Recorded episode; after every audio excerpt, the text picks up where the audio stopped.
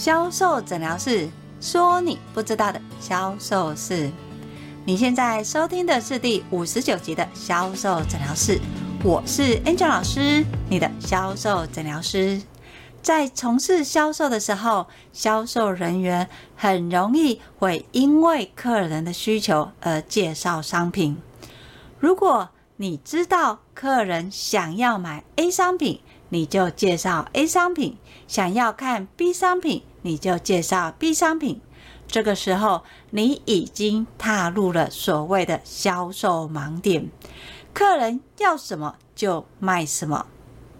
为什么这样的销售盲点是错的呢？根据销售现场实际上的数字回馈，如果你的客人要什么，你就卖什么。通常你的成交率其实只有四成。客人原本很清楚要买的，也会因为你的销售盲点，让客人最后决定不购买。到底是为什么呢？如果遇到客人想要了解 A 商品，难道我们就不介绍吗？如果你也想知道，要是遇到客人想要看什么商品的时候，怎么样可以不要踩到所谓的销售盲点？客人要什么就卖什么的话，就来听我们今天的销售诊疗室吧。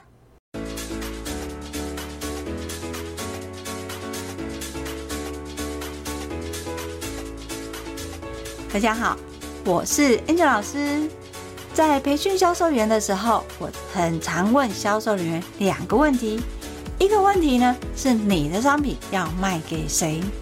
这个 Angel 老师在很多节目说过了，你的商品只卖给两种客人嘛，一个是买过的客人，另外一种是没有买过的客人。因为已经说过很多次了，所以这一集就不再赘述了。第二个问题。我会问销售人员：如果你的客人已经买过我们家的商品了，他再次进来的时候，你会卖什么样的商品？又或者是今天这个客人进来了，你想要卖明星商品，客人对明星商品没有兴趣的话，你又要卖什么商品？当然，还有一种第三种情况，就是所谓的 B to B 的销售。B to B 的销售通常都是所谓的客制化商品，必须依据客人的需求帮他去做搭配。这样的一个情况，你到底要卖什么商品给客人呢？Angel 常听到的答案是：如果客人已经买过我们家的商品，就看客人使用原有的商品的习惯，还想要看什么商品，我就介绍什么商品。第二个，如果客人对于明星商品没有兴趣的话，又没有买过我们家的商品，那么我就会看客人眼睛放在哪几个商品，针对客人可能有兴趣的商品，会帮他介绍。以上不管是第一个客人已经买过的，或是客人没有买过的。反应都是在所谓的实体的销售，客人已经上门了，可以看到商品的这种情况。还有一种，刚刚 Angel 老师说的第三种情况，如果你是属于 B to B 的客人，有可能没有买过，也有可能他在门市买过一两个商品，他希望你可以给他所谓客制化的商品。这个时候，你要卖的到底是什么样的商品呢？当然是客人想要什么，我们就介绍什么商品啊。如果你也这样子想的话，就表示你在销售的过程当中，你已经踩到了所谓的销售盲点。客人要什么，我就卖什么。当你有这种想法的时候，你等于把你的销售主导权交给你的客人。例如，当今天客人想要 A 商品的时候，这个 A 商品真的适合客人吗？这是一个问题。第二个问题是，如果客人想要 A 商品，但是 A 商品没有货的话，你要不要销售呢？是转其他的 B 商品吗？再来就是所谓的量身定做。当客人想要量身定做的商品，你的报价是不是符合成本？它有没有利润呢？当你一昧的允诺客人他想要的商品，甚至他想要的产品的时候，那么你有没有考虑到这笔单到底有没有赚钱呢？我们先从第一个情况来说，当今天客人已经买了我们家的明星商品的时候，他再次回来，你要卖什么样的商品？首先，你要先知道客人在使用明星商品的时候，他的感受还有他使用上的情境是什么。针对客人使用商品实际上的情境去给予建议，而这个建议不是客人个人的喜好决定，还要加入你所谓的专业。例如，当客人刚开始在买明星商品的时候，他有可能他还有其他品牌的商品搭配的使用嘛？当客人搭配其他商品的时候使用。你就可以建议客人在现有的商品，可以在逐一、逐二加入我们家的商品。这个就是从客人原有的习惯去添加我们的商品建议。要记得哦。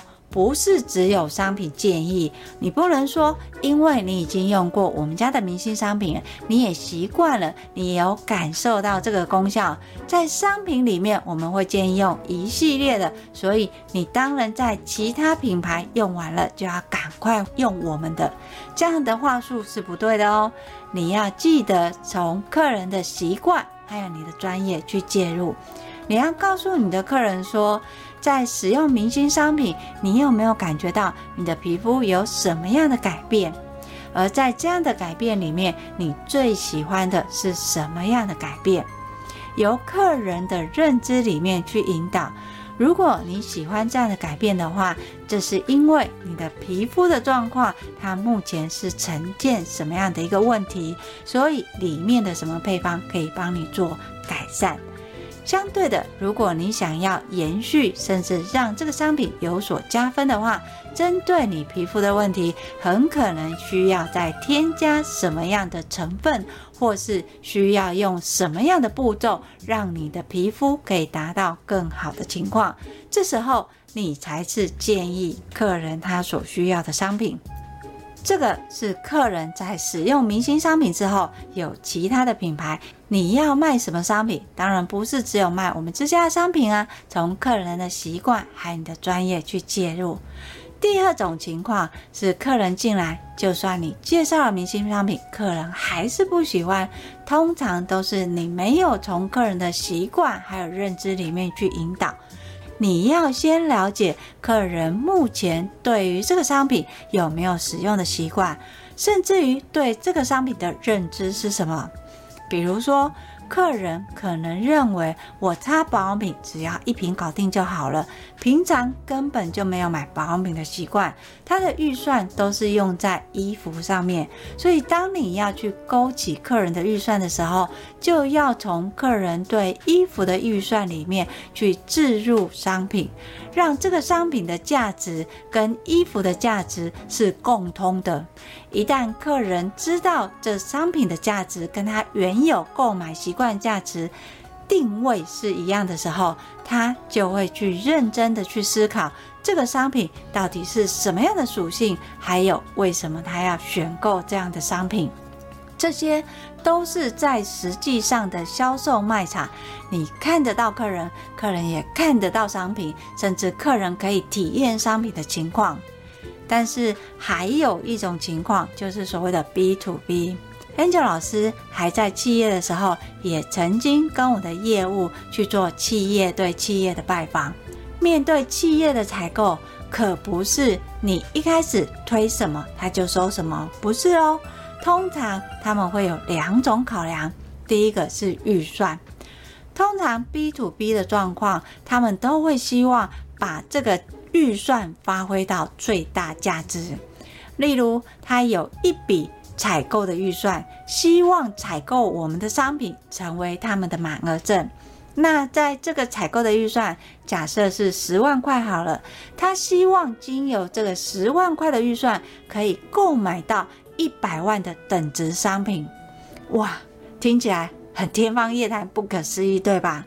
对的。没有错，在 B to B 里面确实会有这种价格认定上的一个落差。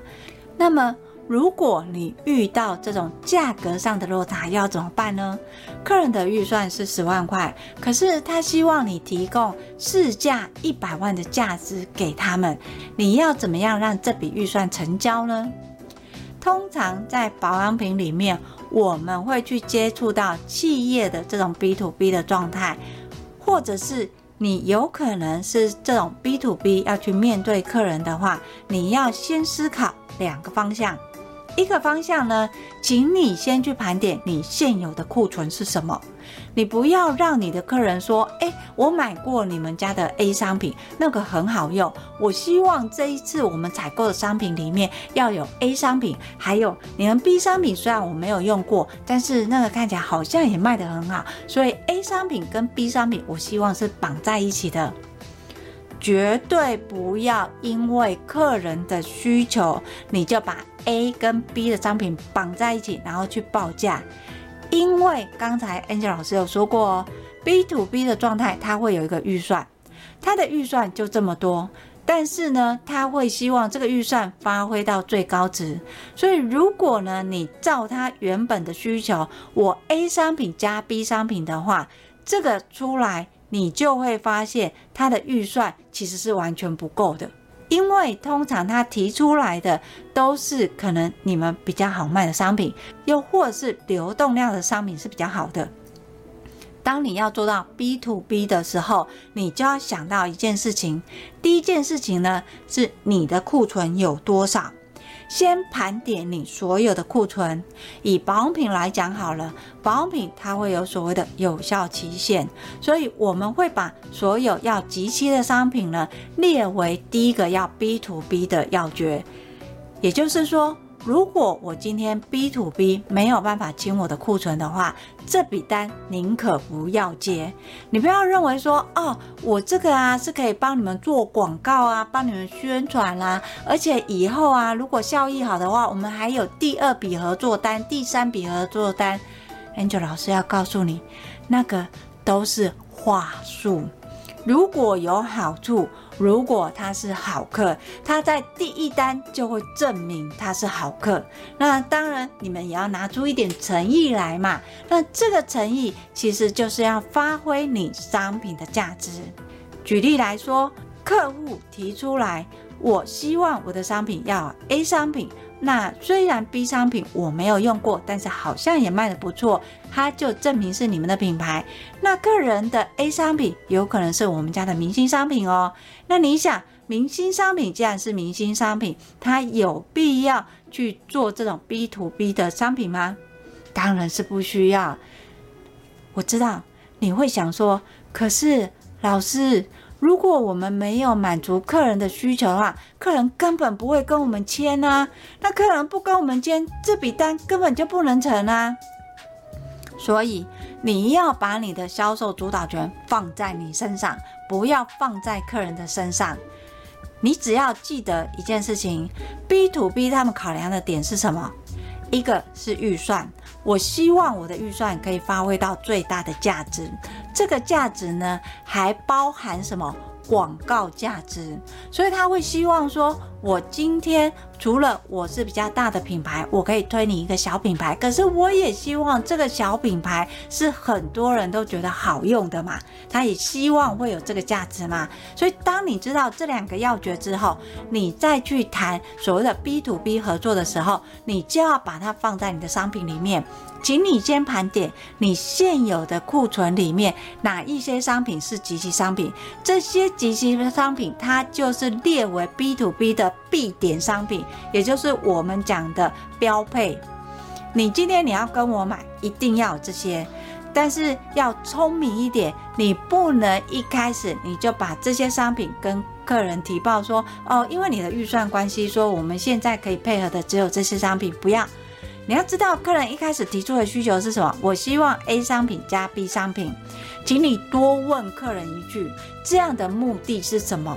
当然不是叫你直接问啊，说哦，你想要 A 加 B 啊，那你的目的是什么？客人不会告诉你。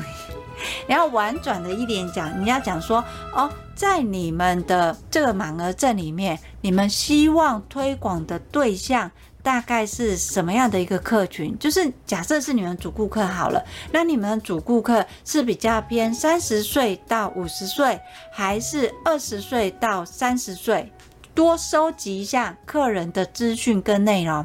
当客人跟你讲说，呃，我们其实这一次呢，主要就是针对我们家的一个主顾客，大概是三十岁到四十岁左右。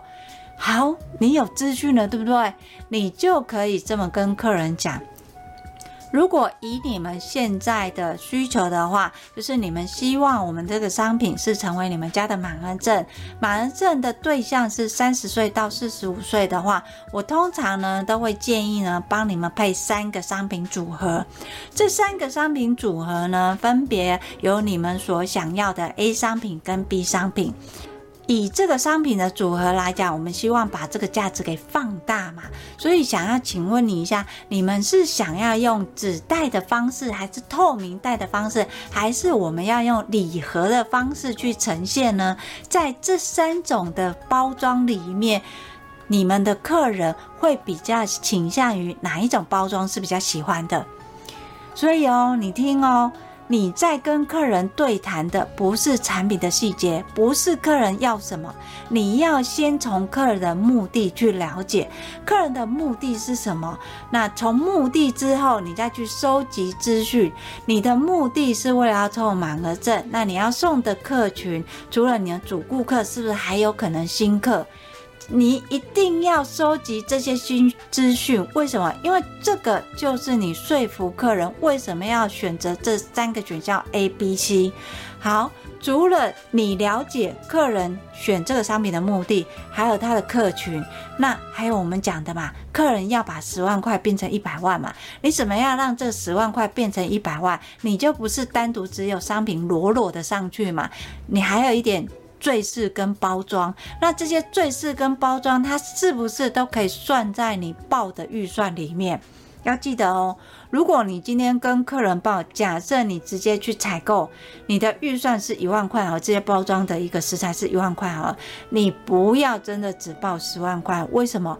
因为它一定会有耗损率，还有呢，它会有一些。加加减减，就是我除了采购这些，我可能还另外要再加一些什么配件，加一些什么东西，加一些什么东西，这些会放在里面。所以在预算你这边成本是多少的时候，你要在食材成本再加一点点。这个呢，都是让你的客人有跟你杀价的空间。你可以把这些价格的一个明细把它列出来。B to B 跟 B to C 最大的差异是，B to C 你报的价钱通常都是市价，就是诶，我这个商品假设我市价是卖五九八零，我现在做活动，我可能是四九八零一个活动。好，但是呢，所谓的 B to B，它通常都会跟你凹的是什么成本价？他会跟你讲说，诶，你们这个进来，你们价格应该假设你们既然进来是四折好了，那我跟你们拿五折，你们还有一折的利润嘛？通常 B to B 的客人都会这样讲，他会从你的成本去跟你砍价，所以当你今天你在要跟客人报价的时候，你就不是从成本价去报，你一定还要加上你原来的成本，例如说。我今天我是代理海外的进来，那我代理海外的进来的话，我的商品再从海关进来，就是我直接跟国外公司下单，他可能给我三折。那请问你这个三折进来，你要不要运费？你要不要海关费？这个都是你的费用。你不能直接报说，我那边总公司给我的三折，然后你再报给 B to B，那你中间这些费用，他请问你这单你接多少，你就是赔多少，所以你不能有这种成本报成本的概念，你一定还要成本再加你成本，这样的一个数字。它才是完整的，让你去报价。然后要记得哦，你在报价的时候，不是说，哎，我既然你这一批货啊，你都要集齐了，那你们不卖也是赔钱，那你还不如照你们原本的成本报给他们。不要这样子做，因为当你这么做的时候，你就会有第二次、第三次。就算你的商品是正常的，它不是即期的，客人也会要求你要用那边的成本。这种情况就像什么？这种情况就像你的客人来买过特价商品，你原本卖一千块，你卖十块，你的客人再也不会跟你买一千块的商品，他永远都会等什么时候还会有十块，他才会跟你买。所以你在跟 B to B 接口的时候，你要记得。你要去收集客人的需求没有错，但是请你先去盘点你现有的商品大概是拿什么？好，除了现有的商品，客人要的客制化的目的，从客制化的目的，这个你就要开始抓你的利润了，因为你是帮他客制化的嘛，你需要的是还有人力成本嘛，还有耗材成本，就像刚刚讲的，如果他是要满额赠的话，他不可能就是我们的商品直接给他，他一定会要求说你要。帮我包装，你要有一个图给我，甚至你要帮我做盒子。那我要做盒子，要打样，那我要包装，我要人力，这个都是你的成本，所以你都要在成本再加成本上去。那唯一你最后报出来的呢，你不要让客人觉得说，哎，好像你的这个定价，假设你这个原本市价是五九八零好了，那到了他那边。你只要让他感觉比你原来特价的价格便宜，再加上他的需求，基本上客人都会买单。客人会不会抱怨？会不会怎样？会，一定会。但是这时候你要再给一些附加的价值给你的客人。其实最好的状况，你在 B to B，你单纯你不是就只有你把你的商品弄好，你就输出给这个厂商，不是。你的目的不是只是在清这个库存，你的目的还要什么？把这个品牌的客人可以引流到你的品牌里面，尤其如果你是所谓的新品牌或者比较小品牌的话，这种 B to B 的方式，你对你来讲才是加分的，因为你的客源有限嘛，有可能他的客人从来没有看过你，但是因为这个满额赠，你在里面再放一个小卡，什么来店里呀，客人因为这个小卡过来之后。你是不是有多了客人？那相对的，刚刚 Angel 老师不是有说吗？他今天他有十万块的预算，他有一百万的价值嘛？所以，我们不是只是让客人说啊，我们现在针对你的满额赠需求，我帮你做好一个 A、B、C 三个三个选项。那这三个选项预算不一样，记得预算要不一样哦。你不要又给我搞一样，然后被客人杀价。预算不一样，那客人会针对这个预算之后，一定会比价嘛，杀价嘛。好，那你出货之后，那你要增加他。它的价值，你要让业者知道说这个价值是什么。你就说，除了我们原本提供，我们还有提供所谓的售后服务。那这个售后服务是什么呢？你的客人在使用这个商品，他有任何问题，都可以到我们品牌打电话来询问，或是临柜询问。同时，我们有备一张那个小卡片，如果客人呢，啊、经过我们的专柜或经过我们的门市来讲，他凭着这一张卡片，他还可以再换什么体验包。有，或者是说神秘小礼物，就是这些。那这样的一个售后服务呢，不是只是我们把商品卖给你就没有事了。我们希望还有机会服务到你的客人，让客人认为选择你的品牌是对的，因为就连满额赠都还有所谓的售后服务。你看这样讲是不是很好听？所以你要把你的价值放大，然后造成一个互利。不要只是为了销售而销售，尤其是在 B to B 里面，Angel 老师最常看见，因为我的学生也有做 B to B 的案子，他常常会跟我讲说：“老师，你说的专业没有错，那你说商品它本身有价值，你去放大价值也很好。可是你知道吗？现实的情况，我的客人就是会跟我杀价，而且有时候跟我采购的客人他不会有任何价格问题，但是。”一旦这个报价到采购那边之后，他就跟我杀价啊。那我价格如果不到，他根本就不会跟我买。那到底怎么办？所以呢，这个呢，就是你在报价的一个技巧。你不是只有报单一个价，也不是这个价格下面没有加分的价值。比如像刚刚 Angel 老师说的，你今天在报价的时候，你除了报说啊，我有这三个不一样的选项，然后他已经决定了中间的一个价格选项之后，你在这个价格选项再做一个加分选项，像是我们刚刚讲的售后服务啊，又或者是什么免费体验券啊，这些你把一些比较附加的一个价值放在，然后框成一个金额之后，再。报你原本要报的那个价值，那比较起来是不是感觉又更优惠了？所以当你有这些顺序跟这些步骤的时候，就算到了采购那边，采购他其实他也会去斟酌，他也会去思考前线的需求是什么。如果我今天我忽略了这个需求，我真的把价格当下，那这个品相到底有没有符合前线的人员需要呢？同时，你也要教育跟你买有需求要使用那个商品的人，你一定要让他去跟他内部的人员沟通，而不是你直接跟采购沟通，因为采购他们是看数字的嘛。好。后来我的学生呢，他就真的去教育，他就开始学会去教育说，需要使用这个商品的人，怎么样去看这个商品，这是这个商品的需求点是什么？那他们要的重点是什么？那如何把这些重点让他们用得更顺手，甚至放大他们在使用上的一些步骤跟他们的需求，经由使用者去跟采购沟通之后，哎，他后面接单就很顺利了。所以你今天你在。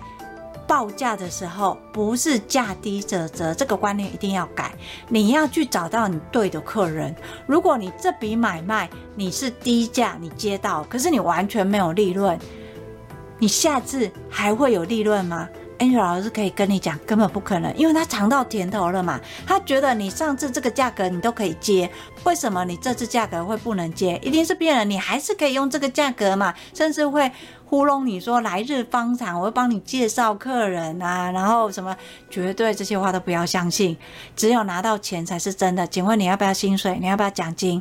要嘛。好，所以当你的目的明确的时候，你就不能客人要什么你就介绍什么，因为这样就会变成当客人知道好，这是我要的，我要这样的组合，你知道他下一个动作是什么吗？杀价。他下一个动作，他就是跟你杀价，因为他已经很具体的知道他要什么嘛。所以你要让客人知道的是，不是他要什么你就卖什么，你要从客人的需求里面去帮帮他分析。善用你的专业去告诉他为什么，甚至可以怎么样改变，甚至怎么样调配。当你的组合是灵活的时候，相对的，你的预算它就不会是死的，它就可以针对客人预算，你就开始做加加减减，甚至你可以因为客人既定的预算，他要跟你杀价的时候，你再提供一些无形的价值，把它放在里面。所以这些无形的价值，或许它有时候是需要一些时间成本，但它只要不是实际上影响到你的成本的话，Angel 老师都会建议你加在报价里面，因为我们只有从数字多变少的时候，客人才会有感觉。同时呢，你也一定要就像在 B to C 一样接客人，去了解客人做这件事情后面的原因。跟他的目的，让他的目的要做到什么样的价值效应？从这个价值效应里面去说服你的客人。有时候我们不是一开始就跟他讲说，哦，依据你的需求，所以我帮你配了 A、B、C 这三组，这是很多 B to B 他们常在做的。但是不要这样做，你要跟你要跟客人讲说，哦，在这边呢，我们大概了解你们的需求，主要是针对商品的一个满额赠。那我可以知道说，你们商品满额赠的 TA 大概是多大年纪？那以男生居多还是女生居多？那他在买你们的商品的时候，习惯上都是什么？好，在了解的时候，你不是一直追问哦，不是逼问你的客人哦，你要去说明原因，你为什么要收集这些资讯？哦，是这样的，因为。呢，我们希望呢，商品啊送到对的客人。比如说，如果你们的客人是三十几岁的，我们帮你配二十几岁客人用的商品，那就不符合你们的需求了嘛。所以我们必须要针对你们大众的客人去帮你们做最好的搭配。从这个搭配里面，他才会为你们的品牌加分。你必须要让你的客人知道，当你的客人知道说，哦，原来你的原因目的呢是要把事情做对，那相对的，他们给你的资讯也会比较完整。你只要有这个资讯的话，你还不能决定你要卖什么吗？你要卖什么都可以决定啦。好，那这时候你可能会说，老师，可是如果我们的库存是年轻的比较多的，假设我们现在库存是二十几岁的客群是比较多的，但是客人他要送的是三十几岁，那怎么办？难道我们二十几岁就收起来吗？可爱的孩子，你知道吗？当你知道你的客人是三十几岁的，请问三十几岁他有没有可能生活周遭有二十几岁的？又或者是说，三十几岁的是不是有可能也会使用二十几岁的质地？所以，当你知道客人是三十几岁，你可以以三十几岁为主，再搭配其他二十几岁的，在这个商品的内容里面。同时呢，再组一个所谓的特别包。你在提报的时候，收集资讯，你就要开始去思考，你现有的库存或是现有的商品可以做怎么样的变化？你为什么要做这个变化？为什么做这个变化？这个很重要哦，你一定要先知道，否则你根本没有办法告诉客人你为什么这样做。因为客人他有可能一眼看到，他就会觉得说啊，你们这根本就在清库存啊！既然你们在清库存，你们价格就干脆再低一点好了，我们帮你一起清一清。那是不是要最后又回到所谓的价格？所以要记得哦，你今天在跟客人收集的时候，先看你现有的库存，去想象一下我这边的库存在对这个品牌，我可以做怎么样搭配。当然你要记得，如果我今天所有的库存都是针对二十几岁，可是客人他是三十几岁，那你除了原本三十几岁可以放一些可能适合三十几岁也会用到二十几岁的一些质地，你可以兼着去搭配之外，你同时你也要。再去思考，我这个二十几岁大概还可以用什么样的形式让他陪嫁出去？有时候如果你发现啊，客人的客群就不是这样的啊，那你再看客人的客群有没有五十几岁的？那如果他有五十几岁以上，那是代表他有二十几岁的小孩，那他是不是又可以用这样的一个方式去做一个合作？这都有可能的啊，所以你要先去思考你现有的商品是什么，你才会知道说你这个合作里面你可以获得的好处是什么。第一个清库存嘛，第二个吸引一些新客人进来嘛，然后第三个年终奖金就有希望了嘛。Angel 老师就曾经清了两次库存。早期在做有机的时候，那会计说：“哎、我们那个没有钱发年终奖金了，可能连薪水都很辛苦。”我们就去做 B to B 的合作，把所有集齐的全部清掉之后，大家都有两个月的年终奖金。好，所以呢，你在面对客人的时候，要记得，你绝对不要说啊，看客人要什么你就卖什么。如果当你认为客人要什么你就卖什么，通常他的结论最后都变成客人一定跟你杀价，客人一定会认为说，那你们现在有什么活动？如果我要买，你要算我多少？那如果我再买多一点，你又可以算我多少？最后又变成这种杀价循环嘛。在销售的时候，我们希望最少 Angel 老师希望你卖的是你的专业。而不是只是卖商品的本身。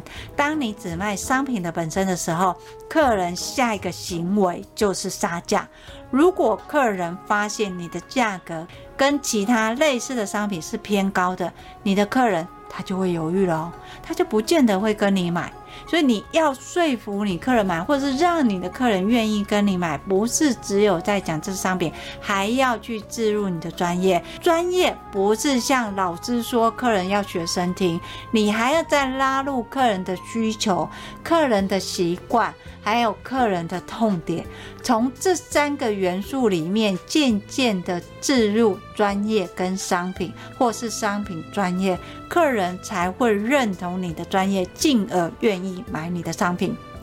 这个都是客人不跟你杀价很重要的要诀。好，今天的销售诊疗室销售盲点，客人要什么就卖什么。知道要怎么拆解了吗？你不能客人要什么你就卖什么，就算客人已经有具体的目标，我想要卖 A、B、C，你也不能因为客人要买 A、B、C 你就介绍 A、B、C。你要从你的专业里面去了解客人的需求，了解客人的习惯，再去建议客人适合的商品。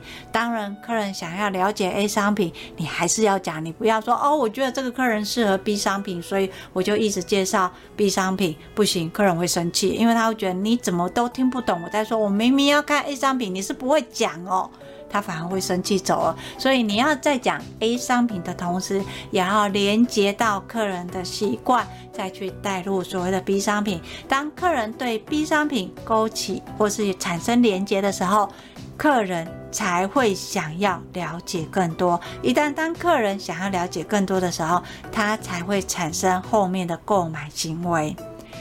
最后复习一次，不管你的客人买过我们家的商品，他要买什么东西，你不要再看客人想看什么就介绍什么，不要，请你从客人原有的习惯，我们家的商品他是怎么使用的，那使用其他品牌是不是有可能我们家有类似其他的品牌可以去替代，变成都换成我们家的，好。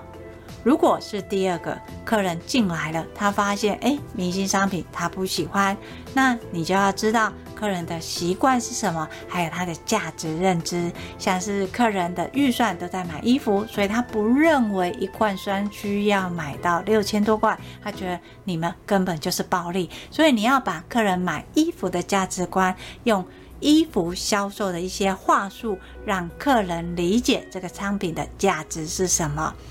最后是所谓的 B to B，当你的客人要跟你买大量的时候，他有明确的需求的时候，你一样要去了解客人购买行为的目的，还有他的预算，甚至于他想要呈现的价值是什么。当你了解这些之后，回过头来第一件事情要先做什么？盘点你们所有的商品，又或者是先盘点你们的商品，再去了解这些。盘点这商品，了解它可以搭配的组合的呈现三种选择，让这三个选择呈现三种不同的报价，跟客人报。大家记得哦，不要直接报成本，你要成本加成本，再加无形的价值。这个无形的价值有可能是所谓的售后服务，不是买断就算了。好，那像是。可能在小卡里面，客人凭着这个卡，那他可以提供所谓的商品解说，或是一次所谓的体验课，价值多少，这些都可以为你的品牌真的带来加分。像是有清库存，然后多少会赚一点嘛，还有重要是会有吸引客人。到这样理解了吗？不要在客人要看什么商品，你就介绍什么商品了。这件事情叫做销售盲点。好。如果 Angel 老师说到这里，你还是不太知道实际上要怎么做的话，欢迎你跟我约一对一的销售诊断。我会告诉你你的销售优势在哪里，要怎么做才可以突破销售盲点呢？我会把联络的方式放在叙述栏里面。当然，如果你想要看更多的销售知识文的话，欢迎你搜寻 FB 的天使美学销售，那里礼拜一到礼拜五会更新销售的相关文章哦。最后要告诉大家，如果你要用听的学销售的话，一定要订阅销售诊疗室。